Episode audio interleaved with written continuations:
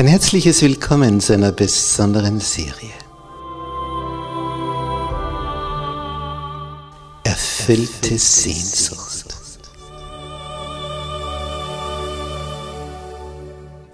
Die Welt der Bibel.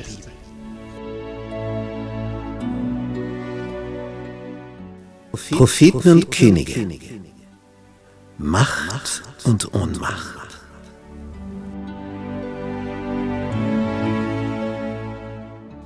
Propheten? Ja, was ist das? Was ist ein Prophet? Wie wird er berufen? In, in welcher Art und Weise? Man hört von Visionen, was ging da vor sich? Wie hat Gott sie gebraucht? Was haben die verkündet? Wurde das wegweisend? Hat das zu Weichenstellungen von Völkern geführt? Was ist dahinter alles verborgen? Geistliches und Politisches, Propheten und Könige. Was hat sich da alles abgespielt? Vom König Salomo bis zum Untergang des Nordreiches Israel und des Südreiches Juda. Da tauchen wir ein in diese Welt und lernen von ihnen.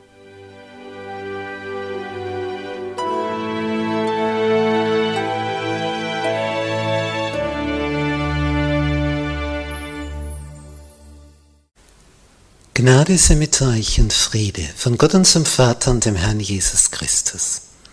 In unserer Serie über Propheten und Könige des Alten Testaments heute das Thema der Prophet Jesaja. Und dazu begrüße ich herzlich all unsere Zuseher im Internet.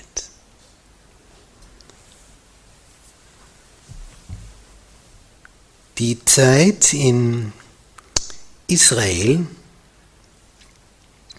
wo dann der Prophet Jesaja auftrat, war gegen Ende der Regierungszeit des Königs Usia oder auch Asaja, wie er benannt wurde. Das war eine Zeit des Aufschwungs im Südreich in Juda, wie es seit dem König Salomo nicht mehr gewesen war. Es war eine Zeit, wo der Handel aufblühte, wo Ruhe, Friede, Sicherheit vorhanden war, militärische Erfolge.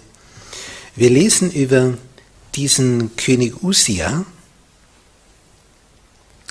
dass er mit 16 Jahren König wurde.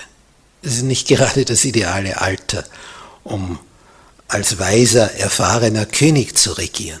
Was weiß jemand mit 16 Jahren über das Leben? Aber er hatte weise Ratgeber um sich. Speziell einen, auf den er hörte. Und weil der König das umsetzte, was dieser eine weise alte Mann ihm mitteilte, war das Land gesegnet. So wenig, was so viel ausmacht wenn du jung bist. Du hast vieles noch nicht erlebt, aber du hast Kraft. Und wenn sich das jetzt verbindet, deine junge Kraft, mit der Weisheit, mit der Erfahrung eines Älteren, der viel mit Gott erlebt hat, ha, da, da ist was drin. Es heißt, über diesen König Usia im zweiten Chronikbuch, das ist ja ein Buch über die Könige von Juda, Kapitel 26, in Vers 3, 16 Jahre alt war Usia, als er König wurde. Und er regierte 52 Jahre zu Jerusalem. Das ist absoluter Rekord. 52 Jahre Regentschaft. Da gab es welche, da ist berichtet, eine Woche regierten sie. Der nächste zwei Jahre. Also das wechselte oft sehr schnell. Und der 52 Jahre. Und von ihm heißt es, seine Mutter hieß Jechulia aus Jerusalem, Es werden immer die Mütter der Könige erwähnt. Und das ist bedeutsam. Denn eine Mutter prägt ihren Sohn. Und er tat, heißt es in Vers 4, was dem Herrn wohlgefiel, ganz wie sein Vater Amasia getan hatte. Und jetzt kommt der Punkt. Und er suchte Gott, solange Sachaja lebte.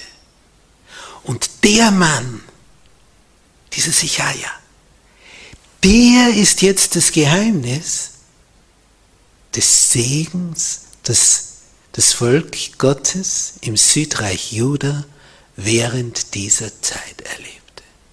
Denn es heißt, er suchte Gott, solange Sechaja lebte, der ihn unterwies in der Furcht Gottes. Und solange er den Herrn suchte, ließ es ihm Gott gelingen. Solange er den Herrn suchte. Und er suchte Gott, solange Sichaja lebte, der ihn unterwies in der Ehrfurcht Gottes. Diese Kombination war es.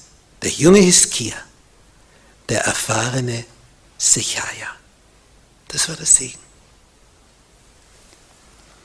Und dann wird berichtet, was der alles eroberte, sogar gegen die Philister.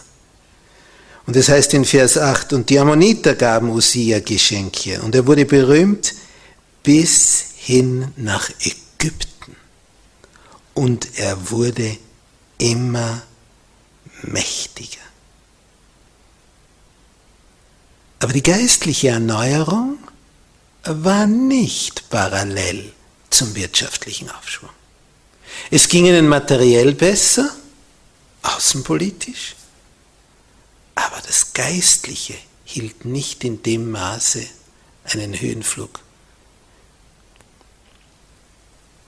Und das war dann ein Problem, wie man gesehen hat. Dieser Usia hatte ein sehr großes, mächtiges Heer, machte viele Waffen, baute die Mauern aus, zum Beispiel in Jerusalem. Es heißt in Vers 15, er machte in Jerusalem kunstvolle Geschütze, also Vorläufer unserer Kanonen, die auf den Türmen und Ecken stehen sollten, um mit Pfeilen und großen Steinen zu schießen. Wurden also mächtige Steinblöcke mit diesen Geschützen von den Türmen hinuntergeschleudert. Und sein Name drang weit hinaus, weil ihm wunderbar geholfen wurde bis er sehr mächtig war. Und dann in Vers 16. Und da, da wird etwas sichtbar. So ein Höhenflug, der wird irgendwann hochgefährlich. Und wir lesen es hier. Als er mächtig geworden war, überhob sich sein Herz zu seinem Verderben. Denn er verging sich gegen den Herrn, seinen Gott, und ging in das Haus des Herrn, um auf dem Räucheraltar zu räuchern. Nicht, wenn er so mächtig geworden ist, was ist das Einzige, wo er noch nicht vorgedrungen ist? In den geistlichen Bereich, Priesterdienst. Und jetzt sieht er sich auch als Priester des Herrn, weil er so ein mächtiger König geworden ist in seinen alten Tagen. Also das vorhat der König, stellt sich ihm einer entgegen, Vers 17. Aber der Priester Asaja ging ihm nach und 80 Priester des Herrn mit ihm, zuverlässige Leute. Die gehen jetzt dem König nach stellen sich ihm in den Weg und sagen, mach das nicht. Es heißt in Vers 18, sie traten Usia dem König entgegen. 80 Leute, 80 Priester. Und sie sprachen zu ihm, es gebührt nicht dir, Usia, dem Herrn zu räuchern, sondern den Priestern, den Söhnen Aaron, die geweiht sind zu räuchern. Geh hinaus aus dem Heiligtum. 80 plus 1. 81 Priester stehen da und sagen, das ist nicht dein Bereich. Gott hat festgelegt, die Familie von Aaron, seine Nachkommen. Nicht einmal alle Leviten, sondern nur eine bestimmte Familie. Geh hinaus aus dem Heiligtum, denn du vergehst dich. Und es wird dir keine Ehre bringen vor Gott dem Herrn. Das heißt, die warnen den König eindringlich. Und einem König sich entgegenzustellen, wenn der etwas will, hui, hui, hui, hui, und immer mächtiger und mächtiger und mächtiger geworden ist. Und auch die Völker um ihn herum werden ihm untertan, bringen ihm Geschenke, damit er ihnen nichts tut und so. Und dieser Usia ist mächtig geworden. Und jetzt will er auch noch Opfer und Priester sein.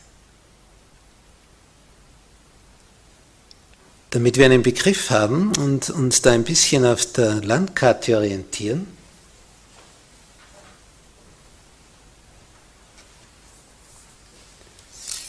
Wir haben also hier das Südreich Juda, ziemlich zusammengeschmolzen. Und die Hauptstadt Jerusalem ist ziemlich an der Grenze zum Nordreich Israel. Wir haben ja ein geteiltes Land, Israel und Juda. Nach dem König Salomo die Trennung und die kamen nie mehr zusammen. Nie mehr. Nie mehr. Weil der Sohn Salomos so unweise, so ungeschickt beim Regierungsantritt agiert hat. Und diesem König Usia gelingt es, diese Nachbarvölker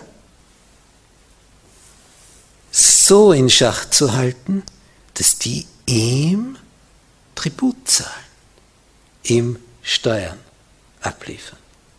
Und sein Einflussbereich steigt und steigt. Er hat zum Beispiel hier von Gad die Mauern niedergerissen, von Ashdod, mächtige Philisterstädte seit Jahrhunderten ausgebaut. Er reißt die Mauern nieder. Also es, es gelingt ihm praktisch alles in diesem Umfeld. Der Handel blüht auf, Wohlstand. Also was willst du mehr? Und jetzt noch das. Jetzt will auch noch Priester sein.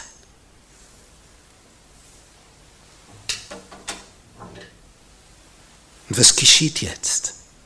Die Priester stellen sich entgegen. Sie sagen, du vergehst dich, es wird dir keine Ehre bringen vor Gott dem Herrn. Vers 19, und da braucht man kein Prophet sein, um das vorherzusehen. Da wurde der König Usia zornig. Die Priester, die stellen sich da entgegen. Ihm, den König. Also so weit kommt's noch. Wenn er räuchern will, dann räuchert er. Punkt. Fertig. Er ist der König. So meint er.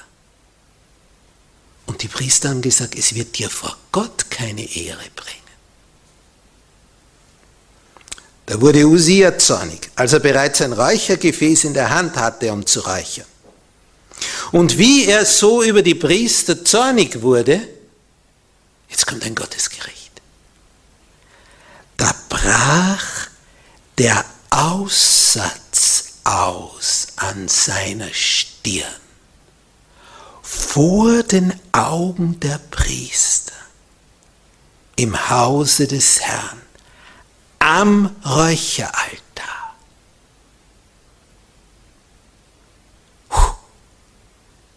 Plötzlich aussätzig, von einer Sekunde zur anderen. Vers 20. Und der hohe Priester Asaja wandte das Angesicht ihm zu und alle Priester, das stehen jetzt 80 da, plus Hohepriester. Und siehe, da war der König aussätzig an seiner Stirn. Und die rufen, Aussatz, Aussatz. Und das im Tempel. Und sie stießen ihn fort. Und er, der König, eilte auch selbst hinauszugehen. Denn seine Plage war vom Herrn. Aussätzig musste er werden. Die anderen haben es gesehen auf seiner Stirn. Er musste aussätzig werden, bis er es begriffen hat. Und genau an der Stirn sichtbar, wo das Denken ist. Verkehrtes Denken, krank, und jetzt wird es außen sichtbar. So hat Gott hier das klar gemacht. Die Priester stoßen ihn hinaus und er selber eilt hinauszugehen, steht da auf einmal. Kurz vorher, oh, zornig wird er, weil die ihn stoppen wollen. Hat schon das Räuchergefäß in der Hand. Ich will räuchern und das mache ich jetzt, ich bin der König. Und niemand tritt, sich, tritt mir da in den Weg und wagt es sich, mir da entgegenzustellen. So war der König Usia aussätzig bis an seinen Tod und wohnte als Aussätziger in einem besonderen Hause. So endet die Geschichte eines Königs, von dem bis dorthin edles, feines, gutes, schönes, wahres, wirkungsvolles berichtet ist. Aber wie hat es geheißen? In Kapitel, Im zweiten Chronikbuch, Kapitel 26, Vers 5. Der König Usia suchte Gott, solange Sechaja lebte der ihn unterwies in der Ehrfurcht Gottes. Und solange er den Herrn suchte, ließ es ihm Gott gelingen. Zusammenfassung eines Lebens eines berühmten, mächtigen, guten Königs. Und da macht er sowas. Sein Herz überhob sich. Es war der einzige Bereich, der ihm noch verwehrt war, wo er keinen Zugang hatte. Denn ein Nichtpriester hatte dort in diesem Tempelbereich nichts verloren. Das war rein für die Priester, für die Nachkommen Aarons vorgesehen. Und ein Herrscher, der so mächtig ist, sagt, für mich gibt es in meinem Königreich keinen einzigen Platz, wo ich nicht hin darf. Wie hat Gott das gesehen? Gott hat in dem Moment reagiert, damit es sich nicht vergeht und nicht noch etwas Schlimmeres passiert. Er war verstoßen vom Hause des Herrn. Er durfte nie mehr in den Tempelbereich. Jetzt durfte er nicht einmal mehr dorthin, wo er früher hin durfte. Denn da gibt es einen Vorhof für die Fremden, Vorhof für die Frauen, Vorhof für die Männer. Ein Aussätziger darf dort nicht mehr hin.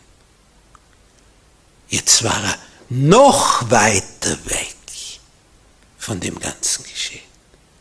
Weil vorher durfte er noch in den Vorhof der Männer. Aber er wollte auch noch in den Tempel, wo nur die Priester sind. Und jetzt flog er ganz hinaus. Er hat viel riskiert und alles verloren. Er blieb verstoßen vom Hause des Herrn bis an seinen Tod. Jotam aber, heißt es hier weiter in Vers 21, sein Sohn stand dem Hause des Königs vor und richtete das Volk des Landes. Und dann wird erwähnt, wer zu dieser Zeit und danach die Geschichte aufgeschrieben hat. Und solche Verse, die, die, die sind ein Augenöffner, da weißt du, ah, der war's, der Prophet, der hat uns das überliefert. Das ist der Bibelschreiber, das ist der Geschichtsschreiber.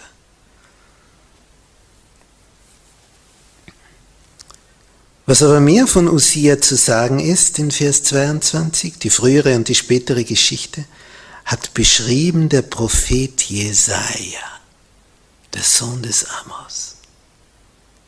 Jesaja hat das beschrieben.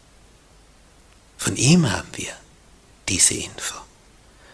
Und Usia legte sich zu seinen Vätern und sie begruben ihn bei seinen Vätern auf dem Felde neben der Grabstätte der Könige, auf dem Felde, so wie früher im Mittelalter. Friedhof, wenn du so nicht ganz lupenrein warst oder durch Selbstmord umgekommen bist, wurdest du außerhalb des Friedhofs begraben. Alle anderen sind innerhalb und du kamst dann außerhalb. Das ist alle für alle Zeiten wissen, das ist ein Unreiner. Und hier auch. Sie begruben ihn bei seinen Vätern auf dem Felde neben der Grabstätte der Könige, denn sie sprachen, er ist aussätzig. Und sein Sohn Jotham wurde König an seiner Stadt. Warum wir jetzt überhaupt über den König Usia gesprochen haben, obwohl unser Thema ja der Prophet Jesaja ist, das hängt mit Folgendem zusammen. Als der Prophet Jesaja berufen wurde, und wir lesen in Jesaja 6, Vers 1. In dem Jahr, als der König Usia starb. Das ist der Punkt. In dem Jahr, als der König Usia starb. Da sah ich den Herrn sitzen auf einem hohen und erhabenen Thron, und sein Saum füllte den Tempel. Seraphim standen über ihm, sind Engel, Thronengel. Ein jeder hatte sechs Flügel. Mit zweien deckten sie ihr Antlitz, mit zweien deckten sie ihre Füße und mit zweien flogen sie. Und einer rief zum anderen und sprach, Heilig, heilig, heilig ist der Herr Zebaoth. Alle Lande sind seiner Ehre voll. Und die Schwellen bebten von der Stimme ihres Rufens und das Haus ward voll Rauch. Es ist die Berufungsgeschichte für den Propheten Jesaja. Er hat eine Himmelsvision. Er sieht in die Zentrale des Universums, in die intergalaktische Schaltzentrale. Er sieht ins Zentrum des Universums. Er sieht dort Gott auf dem Thron, den Vater. Die Folge, das Haus voll Rauch, die Schwellen beben. Er hat einen Begriff davon bekommen, was im Zentrum des Universums geschieht. Warum hat er genau in dem Jahr, wo der König Usia stirbt, die Berufungsvision und sieht den Himmel offen ins Zentrum hinein? Denn als dieser gute König starb, von dem nur dieses eine Vergehen berichtet ist, dass er dann auf einmal räuchern wollte, selber Priester sein wollte. Sonst ist nur Edles von ihm berichtet. Als dieser gute König stirbt, nach 52 Jahren Regentschaft, fragt sich natürlich so mancher, inklusive Jesaja, was wird jetzt werden? Der, der hat alles so wohl geordnet, da waren wir so gesegnet, wenn jetzt nicht mehr da ist. Was dann? Wird es bergab gehen? Wird sein Sohn das so weiterführen können? Sind Zweifel da, Sorgen, berechtigte Sorgen. Denn wenn eine Führungsspitze wechselt, je nachdem, wer das jetzt da ist, geht es bergauf oder bergab. Aber es bleibt nicht, wie es ist. Und da hat er die Himmelsvision, dass er merkt, dieser Jesaja, auf Erden ist ein König, der stirbt. Aber im Himmel, da thront einer, da ist immer Kontinuität. Der stirbt nicht, da ist kein Regierungswechsel. Da musst du dich nicht sorgen, oh, ob der Nächste, der da oben auf dem Thron sitzt, auch so lieb ist wie der davor und das so fein macht. Er war und ist und wird sein. Und er ändert sich nicht. Er denkt nicht heute so und weil er zehn Jahre älter ist, denkt er so. Er ist immer dasselbe. Du kannst dich auf ihn verlassen. Das ist der Punkt. Und als der Jesaja das so sieht, da beginnt er zu begreifen. Weh mir, ich vergehe, Er sieht diese Herrlichkeit, der Vater auf dem Thron, der himmlische. Weh mir ich vergehe, denn ich bin unreiner Lippen und wohne unter einem Volk von unreinen Lippen. Denn ich habe den König, den Herrn Zebaoth, gesehen mit meinen Augen. Zebaoth, Zeba, Stern, Ot, Mehrzahlender, Sterne, der Herr der Sterne, der Herr der Schöpfung, der Herr, der dieses Weltall geschaffen hat. Das ist ein schöner Ausdruck für Gott. In der Nacht, in einer klaren Nacht, so im Sommer, zum Vollmondhimmel hinauf, äh, zum Nachthimmel hinaufschaust, wo du die Sterne so siehst, am besten bei Neumond. Dann geht dir auf. Dir, der das gemacht hat. Pah! Das ist der Herr Zebaoth, der Herr der Sterne. Und wie er den sieht, sagt er, weh mir ich vergehe, da kann ich, da kann ich nicht überleben. Und was passiert jetzt? Vers 6. Da flog einer der Seraphim, Seraph heißt brennen, weil sie strahlen so wie ein Feuer, diese Engel. Darum haben sie diesen Namen. Da flog einer der Seraphim zu mir und hatte eine glühende Kohle in der Hand, die er mit der Zange vom Altar nahm. Das sind so Bilder, weil das im irdischen Heiligtum so war, damit sich die auf Erden das vorstellen können. Und er rührte meinen Mund mit der Kohle an. Eine heiße Geschichte. Und er sprach, siehe, hiermit sind deine Lippen berührt, dass deine Schuld von dir genommen werde und deine Sünde gesühnt sei. Es ist eine Ersatzhandlung dafür vollbracht. Glühende Kohle vom Altar. Das ist nun ein besonderes Bild. Die glühende Kohle vom Altar. Und nach dieser Berührung mit dem himmlischen Feuer, Vers 8, und ich hörte die Stimme des Herrn, wie er sprach, wen soll ich senden? Wer will unser Bote sein? Und jetzt sagt derselbe Jesaja, der gerade vorher zerbröselt ist, vergangen ist, sagt, wie mir ich vergehe, ich passe da überhaupt nicht dazu. Derselbe Jesaja, der jetzt himmlisches Feuer bekommen hat, sagt jetzt auf die Frage, wen soll ich senden, wer will unser Bote sein? Hier bin ich, sende mich. Er hat sich bereit erklärt nachdem er vom himmlischen Feuer berührt worden ist. Das ist schon hochinteressant.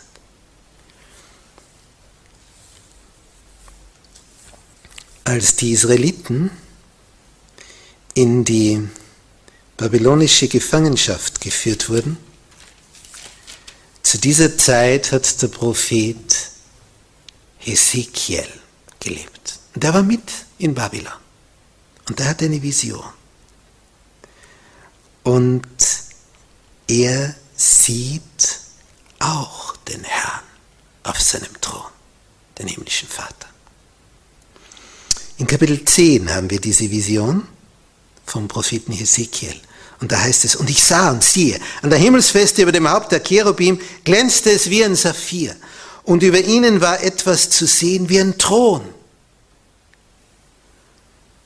Und die Cherubim sind genauso Thronengel wie die Seraphim. Das sind die, die im innersten Kreis sind. Cherubim, Seraphim. Und er sprach zu dem Mann in dem Kleid von Leinwand. Das ist aus Kapitel 9. Das war einer dieser Engel, der nämlich die Versiegelungsaktion durchgeführt hat. Wir haben hier ein Bild aus der Endzeit. Geh hinein zwischen das Räderwerk unter dem Cherub und fülle deine Hände mit glühenden Kohlen, die zwischen den Cherubim sind, und streue sie über die Stadt. Und er ging hinein vor meinen Augen. Der Mann im, mit dem Kleid von Leinwand wird in Kapitel 9 als der geschildert, der markiert, wer gerettet wird bei der Wiederkunft Jesu. Wer vom Geist erfüllt ist, wer auf die Engelliste kommt, wenn die ausschwärmen, um die Erwählten zu holen. Der markiert. Und das ist natürlich nicht von ungefähr, dass der markiert, dass der versiegelt mit dem Heiligen Geist, denn er holt die glühenden Kohlen vom himmlischen Räucheraltar. Das himmlische Feuer. Als Jesus hier auf Erden war, wir lesen das in Lukas 12, Vers 49, da sagt er, ich bin gekommen, ein Feuer auf die Erde zu werfen. Und was wollte ich lieber, als dass es schon brennen würde? Und als dann Jesus am Kreuz stirbt, nach drei Tagen aufersteht und sich seinen Jüngern 40 Tage lang zeigt, sagt er ihnen nach 40 Tagen, wo er gen Himmel fährt, ihr werdet die Kraft des Heiligen Geistes empfangen. Und zehn Tage später, 50 Tage nach der Auferstehung, ist Pfingsten, Fest der Erstlingsernte. Und was lesen wir in Apostelgeschichte 2? Wie die Apostel da im Tempel sind es erschienen ihnen Zungen, zerteilt wie von Feuer. Und dieses Feuer setzte sich auf jeden einzelnen von ihnen. Das ist die himmlische Kohle. Ein Bild für den Heiligen Geist. Himmlische Kohle ist gleich, Vokabelgleichung, Heiliger Geist.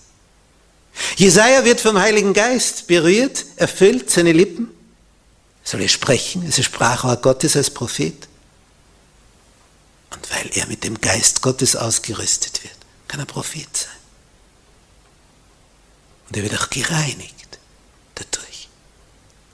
Der Prophet Hesekiel sieht, wie am Ende der Zeit die Menschen, die auf Jesus warten und mit dem Leben seine Nachfolger vom Geist Gottes erfüllt werden.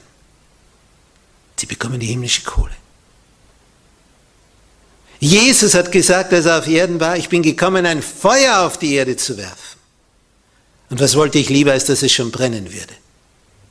Und kurze Zeit danach, als er in den Himmel fährt, zehn Tage später, Geistausgießung. Und das ist uns auch für die Endzeit verheißen. Offenbarung Kapitel 8. Da treten gerade die Engel mit den Posaunen an, um zu blasen. Es heißt in Kapitel 8, als das Lamm, das ist Jesus, das siebente Siegel auftat, von der Buchrolle, die die ganze Weltgeschichte enthält, das Leben von jedem Volk, von jedem Einzelnen, da entstand eine Stille im Himmel etwa eine halbe Stunde lang. Der Himmel hält den Atem an vor Anbruch der Schlussereignisse. Und ich sah die Engel, die vor die sieben Engel, die vor Gott stehen und ihnen wurden sieben Posaunen gegeben. Posaunenengel. Zehn Tage vor dem großen Versöhnungstag wurden die Posaunen geblasen. Und ein anderer Engel kam und trat an den Altar und hatte ein goldenes Räuchergefäß und ihm wurde viel Räucherwerk gegeben, dass er es darbringe mit den Gebeten aller Heiligen auf dem goldenen Altar vor dem Thron. Und der Rauch des Räucherwerks stieg mit den Gebeten der Heiligen von der Hand des Engels hinauf vor Gott. Wie der Räuchergefäß. Bei Usia haben wir das erlebt. Der wollte da räuchern. Jetzt sind wir im himmlischen Heiligtum. Das irdische ist in ein Abbild des himmlischen, damit wir ein bisschen eine Vorstellung haben davon. Und jetzt, was tut jetzt der Engel vor diesem Räucheraltar? Vers 5. Er nahm das Räuchergefäß, füllte es mit Feuer vom Altar. Und was macht er jetzt mit dem Feuer? Er schüttete es auf die Erde. Himmlisches Feuer kommt auf die Erde. Da geschahen Donner und Stimmen und Blitze und Erdbeben. Himmlisches Feuer, Geistausgießung. Wie zu Pfingsten wird es am Ende eine neuerliche Ausgießung des Geistes geben. Und hier wiedergespiegelt. Es ist die himmlische Kohle, der himmlische Geist. Und wie hat Paulus in seinem Brief an die Römer in Kapitel 12 geschrieben? Vers 20. Wenn deinen Feind hungert, wohlgemerkt deinen Feind, nicht Freund, wenn deinen Feind hungert, gib ihm zu essen. Dürste den, dann freu dich nicht, bis er tot ist, sondern gib ihm zu trinken. Wenn du das tust, so wirst du feurige Kohlen auf sein Haupt sammeln. Was heißt das? Je nachdem, was wir gerade jetzt gehört haben, da die feurigen Kohlen ein Bild für den Heiligen Geist sind. Wenn du so handelst, wird der umdenken und der Geist Gottes wird ihn erfüllen. Lass dich nicht vom Bösen überwinden, sondern überwinde das Böse mit Gutem. Das ist der Punkt. Überwinde das Böse mit Gutem. Wenn du den, der böse zu dir ist, mit Freundlichkeit entgegenkommst, wird sich etwas verändern. Oder es tritt das Gegenteil ein. Er verhärtet sich noch mehr. Aber er bleibt nicht in der Mitte neutral. Entweder ist er dann voll auf der Seite Gottes oder wird ganz, ganz böse. Aber es bleibt keiner neutral in der Mitte. Es kann niemand auf diesen Liebesbeweis hin.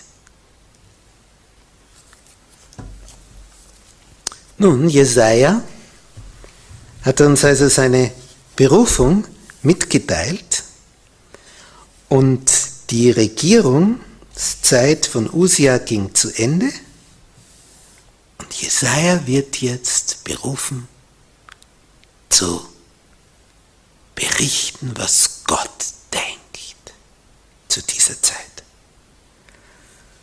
Und er stellt klar, wenn es auch eng wird, wenn auch Juda immer kleiner wird, es wird ein Überrest überleben. Es sollte nämlich bald so sein, dass das Nordreich untergeht, das Nordreich Israel. Die Assyrer kamen, sie haben schon den Osten des Landes unter ihre Kontrolle gebracht und bald wird auch der Westen vom Nordreich Israel untergehen. Ich zeige das noch auf der Karte.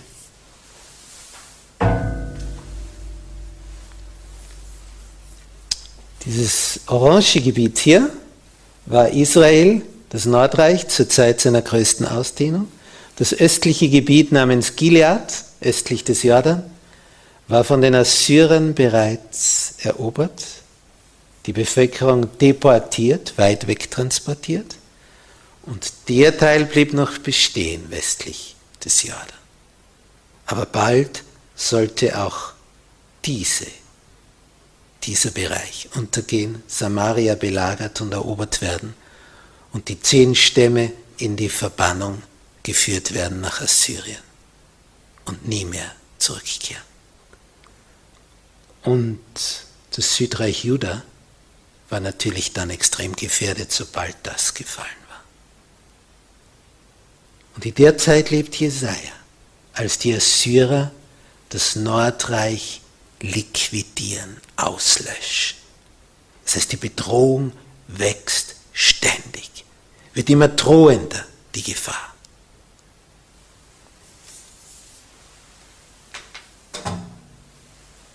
Und in dieser Phase, wo also die Assyrer als eine Macht dastehen, in der Zeit weissagt Jesaja. 60 Jahre und noch länger stand er vor den Kindern Judas als ein Prophet der Hoffnung. Er hat unwahrscheinlich lange seine Weissagungen ausgestrahlt. Nun, was hat er so gesagt?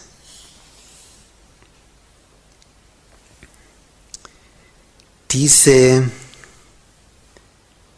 Infos, die Jesaja bekam, gingen in die Richtung, dass das Volk versteht, wer Gott ist und wie Gott ist und wie er denkt. Und diese,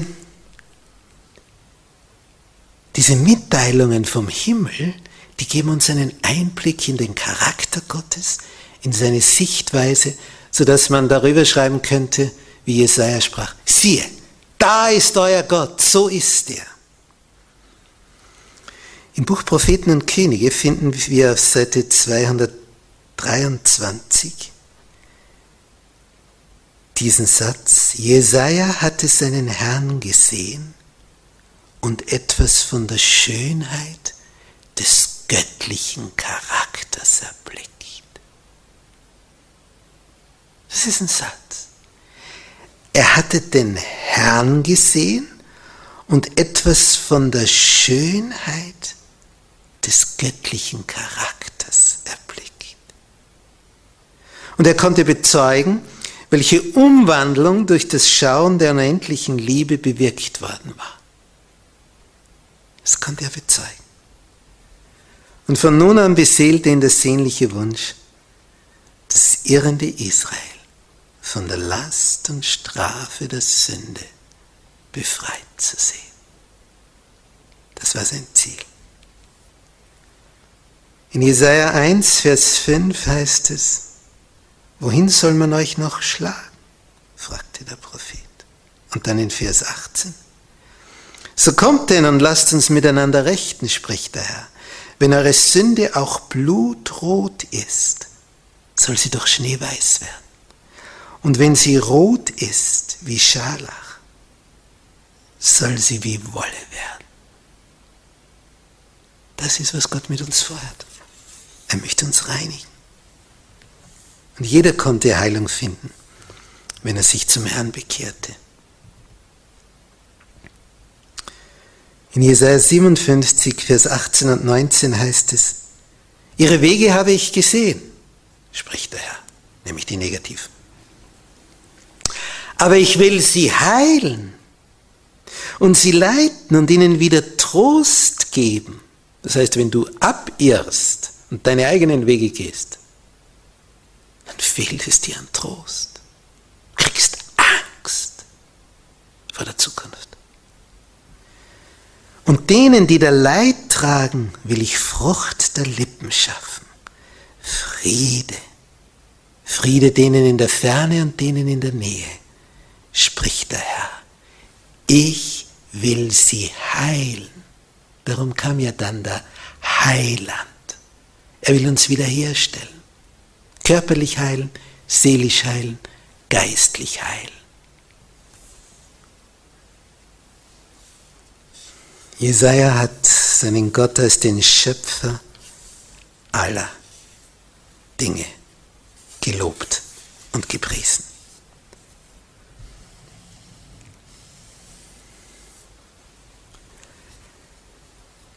In Jesaja 33, Vers 17 ist diese, dieses Versprechen, wenn er kommt, deine Augen werden den König sehen in seiner Schönheit.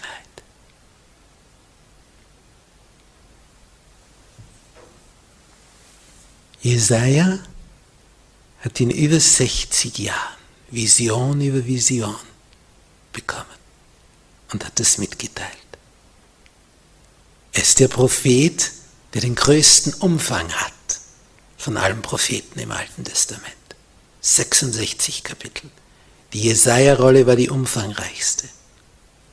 Und es ist schon von Bedeutung, dass genau diese Jesaja-Rolle damals, genau zu dem Zeitpunkt, als Israel unabhängig wurde als Staat, ein Hirtenjunge, weil ihm die Ziegen entlaufen waren in einer Höhle, diese Tongefäße gefunden hat, mit den uralten biblischen Schriftrollen, wovon eine die Jesaja-Rolle war, komplett erhalten.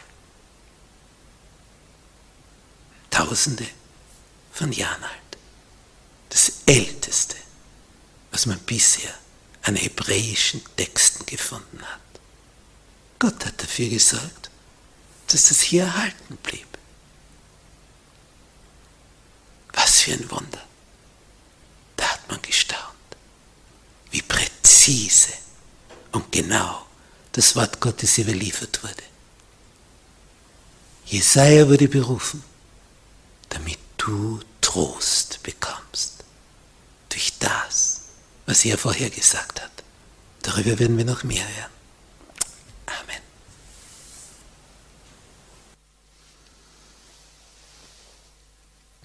Unser himmlischer Vater, du hast dich schauen lassen, betrachten lassen, in deinem himmlischen Thronsaal, wo die Engel, die Cherubim, die Seraphim dich loben und preisen. O Herr, wie ist Jesaja erschrocken gewesen. Dieser Abstand zwischen dir und ihm, dabei war er der Beste auf Erden, denn du hast ihn als Propheten berufen. Und er spürte, ich bin unreiner Lippen, da passe ich nicht dazu. Aber du hast ihn mit deinem Geist erfüllt. Hab Dank, Herr, für diese deine Gnade und dass du auch uns mit deinem Geist erfüllen willst.